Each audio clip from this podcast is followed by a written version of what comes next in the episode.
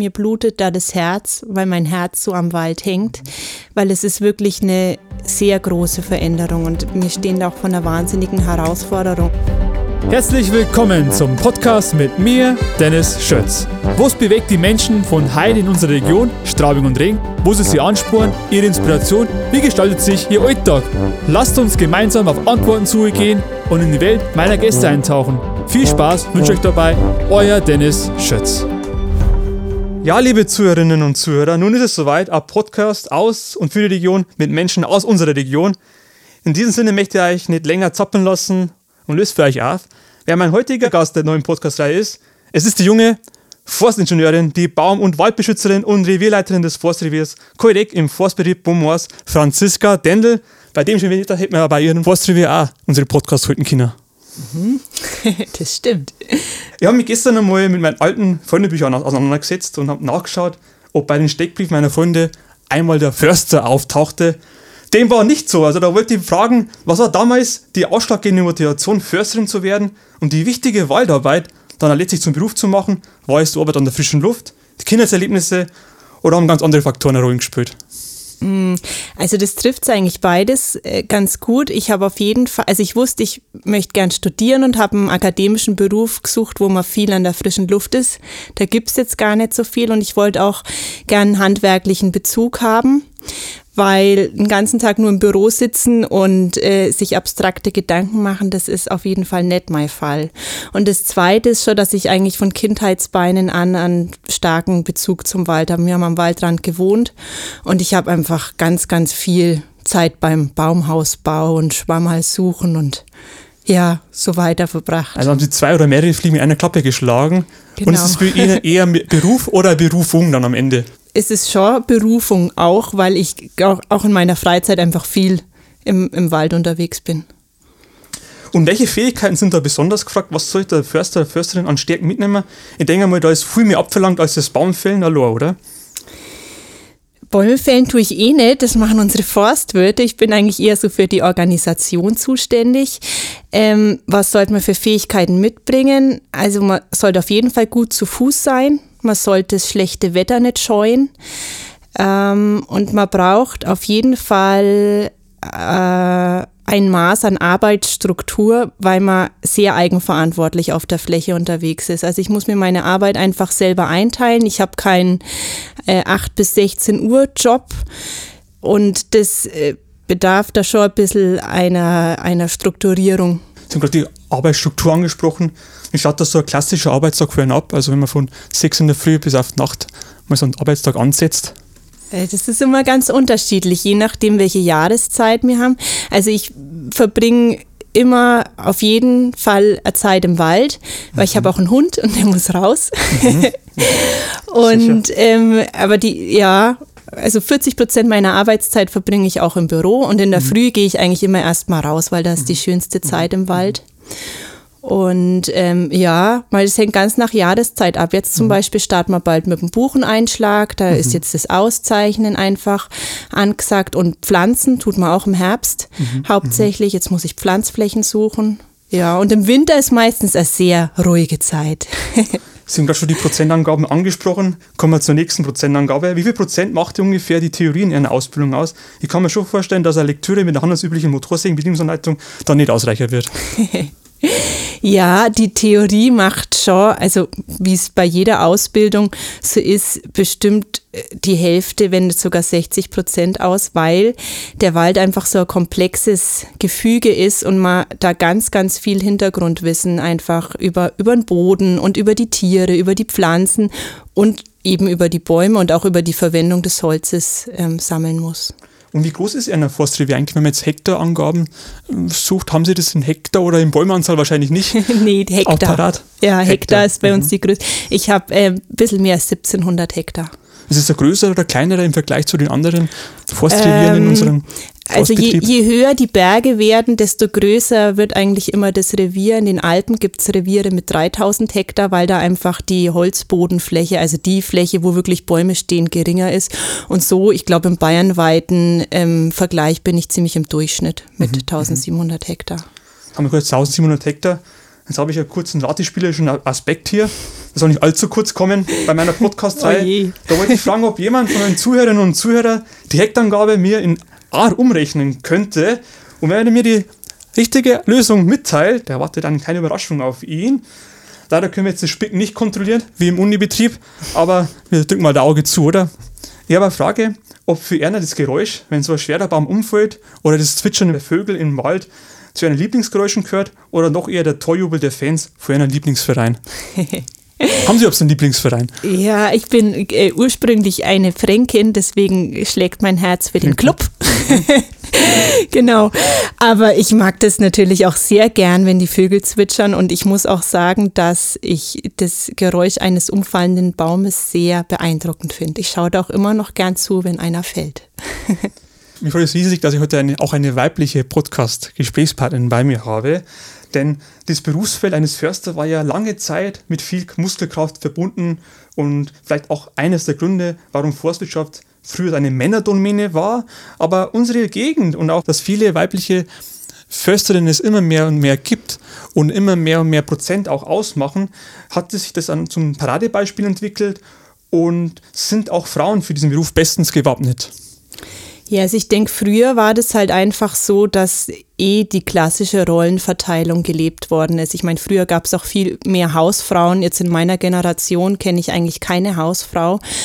Ähm, das, das war einfach früher eher ein männerdominiertes Berufsbild. Es werden aber immer mehr Frauen und eigentlich spricht auch nichts dagegen von der Praxis, Praxisseite, weil das hat nicht besonders viel mit Muskelkraft zu tun, mein Beruf. Natürlich ist es gut, wenn man weiß, wie äh, man die Motorsäge anschmeißt und sich auch zu helfen weiß, wenn ein Windwurfbaum über die mhm. Straße gefallen ist, den kann ich jetzt schon selber mhm. durchschneiden oder ich kann auch selber äh, einen Reifen wechseln bei meinem Auto. Das ist im Wald auch nicht schlecht, wenn man das kann. Aber es gibt Situationen, wo ich auch einfach einen männlichen Kollegen äh, dazu holen muss, wenn ich eine Hochsitzleiter für die Jagd aufstellen mhm. muss. Das kann ich nicht allein, das können aber die meisten Männer auch nicht allein. Also mir bricht kein Zacken aus der Krone, wenn ich mir Hilfe hole. Mhm. Sie sparen sich äh, den Weg ins Fitnessstudio, das Zirkeltraining, das machen Sie praktisch schon während der Arbeitszeit. Genau. Und das, ähm, der Beruf eines Försters keine Männerdomäne ist, glaube ich, können wir heute ganz unter Beweis stellen, denn wir haben am Ende unserer Sendung einen Überraschungsgast noch für euch, liebe Zuhörerinnen und Zuhörer. Da könnt ihr auf was gefasst machen. Ich freue mich schon, ich möchte ein bisschen Spannung aufbauen und komme auch schon zu einem spannenden Thema. Es geht nämlich um den Klimawandel. Mhm. Dieses Thema beschäftigt uns bei unseren allen Diskussionsthemen. Es hat Auswirkungen auf alle Bereiche, sei es der Autoindustrie, sei es der Umwelt und vielen weiteren Bereichen. Und ich gehe ja seit längerem bei unserem Waldstück, das grenzt bei unserem Haus an, am Wanderweg, immer laufend, regelmäßig, seit zig Jahren, schon während meiner Schulzeit. Und da ist mir aufgefallen, dass immer mehr Wasserpfützen oder Wasserleitungen verschwinden. Und jetzt ist es so, dass der Wald ja für mich als Laie, der jetzt kein postwirtschaftliches Studium hinter sich hat, eher sehr trocken vorkommt. Ist da was war das dran? Haben Sie Auswirkungen des Klimawandels auch auf Ihre Arbeitstätigkeit feststellen können oder, oder spüren können? Ja, ich, ich merke das jeden Tag und mir, mir blutet da das Herz, weil mein Herz so am Wald hängt, mhm. weil es ist wirklich eine sehr große Veränderung und wir stehen da auch vor einer wahnsinnigen Herausforderung. Mhm. Also ich meine, vom Borkenkäfer und der Fichte, das glaube ich, hat mittlerweile jeder mitbekommen, dass die Fichten ein Problem haben, aber es ist nicht bloß die Fichte, die Buchen leiden unter der Trockenheit, die Tanne, da gibt es jetzt auch einen Borkenkäfer, die Tannen haben viel Misteln. Also unserem Wald geht es einfach nicht gut. Und ähm, wenn man sich andere Regionen Deutschlands anschaut, dann kriegt man eine Ahnung davon, was uns wahrscheinlich irgendwann erwartet. Was kann jeder Einzelne dagegen tun? Haben Sie da irgendwie eigene Vorschläge, eigene Visionen? Ich werde es oft gefragt, was kann man denn gegen den Borkenkäfer tun? Und eigentlich ist meine Antwort immer die, ja, wir müssen CO2 einsparen, weil mhm was ich im Wald mache, ist äh, Symptombekämpfung. Und wenn man das äh, Problem an der Wurzel greifen möchte, dann müssen wir einfach versuchen, diese Klimaerwärmung zu stoppen, weil der Wald kommt damit definitiv nicht zurecht. Weil wir haben so ein langlebiges System im Wald, der kann sich nicht so schnell anpassen an, an diese rasante Erwärmung. Ja, mit diesem Schlussstatement äh, möchte ich auch den Zuhörern auf den Weg geben, sich an eine eigene Nase zu packen und es schaffen, dass wir dagegen, gegen diesen CO2-Stoß natürlich ankämpfen müssen. Da ist jeder Einzelne von uns gefordert. Wir haben jetzt viel über den Wald gesprochen, über den Bäume gesprochen. Was wäre ein Wald ohne die Tiere? Und da habe ich eine Zuhörerfrage gestern erhalten, die mir zugeschickt worden ist. Die würde ich Ihnen gerne mal vorstellen. Haben Sie Lust darauf? Lass uns starten, oder? Ja, klar. Wunderbar. Servus, du Eli.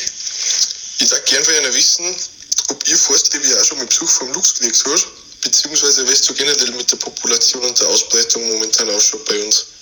Ja, ähm, ich habe leider noch keinen gesehen. Da freue ich mich schon sehr, wenn ich mal live einen sehe.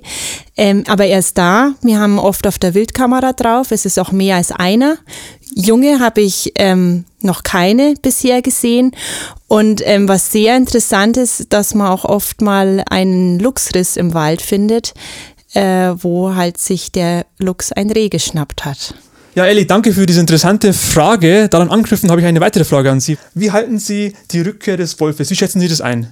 Also er, er zieht durch, auch bei mir durchs Revier, nicht besonders häufig. Das ist schon noch eine außergewöhnliche Situation, wenn ich mitbekomme, dass irgendwo ein Wolf gesichtet worden ist.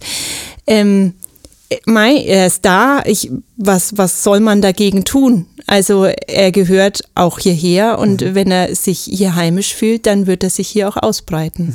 Haben Sie auch solche Kameras installiert in Ihrem Forstrevier? Mhm. Ja. ja, genau. Und auch ich habe ich hab eine Reihe von, von privaten Jägern, die auf meiner Jagdfläche mitgehen. Die haben auch viele Kameras installiert und die schicken mir auch oft, wenn irgendwo ein Luchs. Also Wolf habe ich jetzt erst einmal mitbekommen, Luchs. Also könnte man daraus fast oft. schon eine Tierkuh drehen. Sehr interessant, was man da oft so sieht, ja. Also nicht bloß Luchs, auch, ja. auch bestimmte Vögel oder ja, Füchse, alles ja. Mögliche. ja. Liebe Zuhörerinnen und Zuhörer, wie schon versprochen, habe ich am Ende dieser Sendung auch einen Gast für euch, der aus eigener Hand, aus eigener Perspektive, aus ihrer eigenen Umfeld erläutern kann, wie so die Perspektiven ausschauen als Förster, wie so das Studium abläuft. Ich begrüße recht herzlich Lucy. Schön, dass du da bist. Ja, also hallo erstmal. Ich bin jetzt gerade im dritten Semester an der Hochschule Weinstefan Triesdorf in Freising unterwegs. Und ja, von den Inhalten her ist das Forststudium sehr abwechslungsreich. Also wir haben recht viel praktische Übungen, auch draußen im Wald. Da lernt man, wie man zum Beispiel Rückegassen anlegt, solche Sachen. Und natürlich auch sehr viel Theorie. Also wie die Frau Dendel vorhin schon gesagt hat, sind so mit Sicherheit 60 Prozent Theorie drinnen als Vorlesung. Zurzeit natürlich online wegen Corona. Ähm, und da kriegt man alles Mögliche mit, also von Zoologie über Botanik, über Holzwirtschaft auch, BWL, VWL, solche Sachen haben wir auch. Ähm, über natürlich das Holz an sich, der Baum an sich, wie der aufgebaut ist. Also sehr vielfältig und man kann das Studium auf alle Fälle weiterempfehlen. Das freut mich zu hören. Ich glaube, du hast auch einigen Zuhörerinnen und Zuhörern vielleicht geschafft, dass sie vielleicht auch Lust bekommen, diesen Forstberuf zu ergreifen. Haben sie schon eine Ahnung, was sie machen wollen? Wollen sie in den Staatsforst? Wollen sie in einen privaten Waldbetrieb? Oder wollen sie es selbstständig machen? Was steht da an nach dem Studium? Oder ist es zu früh zu fragen im dritten Semester? Nee, da muss man sich durchaus schon Gedanken machen, weil der Berufs Andrang im Forst ist immer recht zyklisch unterwegs. Mhm. Heißt, einmal stellen gerade die Staatsforsten extrem viele Leute ein und dann kommen wieder zehn Jahre, da werden gerade zehn Leute im, im Jahrgang eingestellt. Also da muss man schon schauen, wo man ist.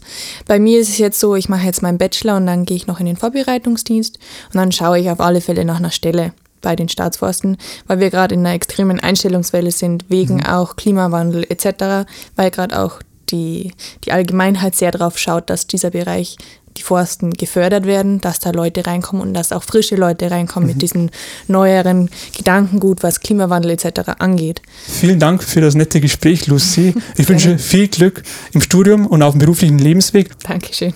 Ja, jetzt sind wir am Ende unserer Podcast-Folge angelangt. Ich freue mich sehr, dass Sie sich Zeit genommen haben und bedanke mich recht herzlich für das nette Gespräch. Auch, dass Sie uns einen Einblick und uns auch eintauchen ließen in Ihre Arbeitswelt und auch Vorschläge gebracht haben, wie wir mit unseren Klimawandel umgehen können und es auch schaffen werden, dass unsere grüne Lunge nicht schmerzt oder das Herz, wie Sie so schön gesagt haben. Dankeschön. Ja, mich hat es auch gefreut. Vielen Dank.